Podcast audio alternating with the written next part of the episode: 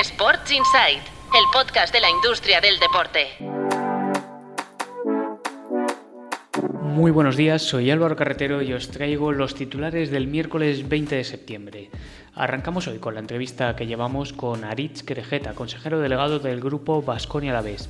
Analizamos con él el modelo multiclub y la necesidad de abrir más actividades que diversifiquen el modelo de negocio tradicional del deporte. En motor, el circuito de Cheste cerró 2022 con una facturación de 11 millones de euros y vuelve a los niveles prepandemia. Las pérdidas fueron de 8,7 millones de euros y aún está en búsqueda de un title sponsor. En la ronda de patrocinios, el Valencia renueva con Puma hasta 2029 por más de 4 millones de euros anuales, Heineken también renueva con la Champions League, en este caso hasta 2027, y L'Oréal se suma al equipo francés de la Copa América de Barcelona 2024. Y cerramos hoy con Goldman Sachs, que ha anunciado la creación de una división global para invertir en franquicias deportivas.